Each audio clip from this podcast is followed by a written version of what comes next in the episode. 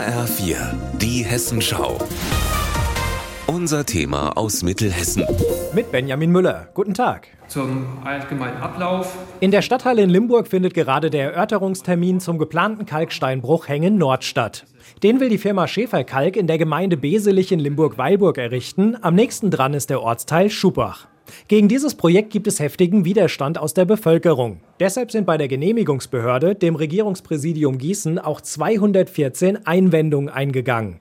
Das sind rund viermal so viele wie bei einem vergleichbaren Verfahren üblich. Heike Horn von Schäferkalk. Viele sind in ihrer Tonalität sehr gleich und letzten Endes geht es ja auch bei einem solchen Verfahren darum, die Bevölkerung mit ihren Interessen, mit ihren Sorgen, mit ihren Ängsten auch wahrzunehmen und insofern sind viele Einwendungen ja auch ein positives Zeichen. Das sieht die Gegenseite natürlich anders. Viele Anwohner haben sich in einer Bürgerinitiative organisiert. Sie fürchten Lärm, Staub, die Verschmutzung des Grundwassers oder die Zerstörung der Landschaft. Ein großes Thema ist auch der Altbergbau.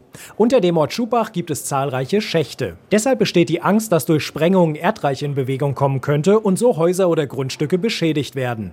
Auch ohne Sprengungen passiert es in Schubach und Umgebung immer wieder, dass der Boden wegsackt und Löcher entstehen. Anwohner Mike Merz berichtet. Dass ich vor zwei Jahren um 5 Uhr zur Arbeit gefahren bin konnte gerade noch eine Vollbremsung mitten im Ort hinlegen, sonst wäre ich in ein drei Meter tiefes Loch mit einem Durchmesser von 2,50 Meter auf 2,50 Meter reingefahren. Aufgrund dieser Erlebnisse vertrauen die Anwohner auch den vorgelegten Gutachten nicht.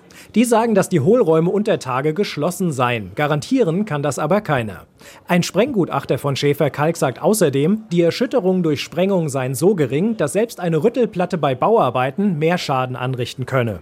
Die Annahme sei zwar gut, sagt Josef Schulte von der Bürgerinitiative, er befürchtet aber Folgendes. Weil angenommen, es kommen dann an verschiedenen Häusern entsprechende Risse durch die Sprengungen.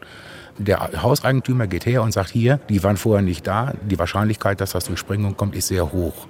Schäferkalk wird das immer abbügeln. So, und die anderen machen sich die Taschen voll und die Hauseigentümer, die Jahrzehnte oder ihr Leben lang für das Häuschen gearbeitet haben, stehen da und werden im Regen gelassen. Alleine das Thema Altbergbau zeigt, wie groß der Konflikt ist. Ob der Steinbruch am Ende kommt oder nicht, ist weiter offen. Aus Limburg, Benjamin Müller.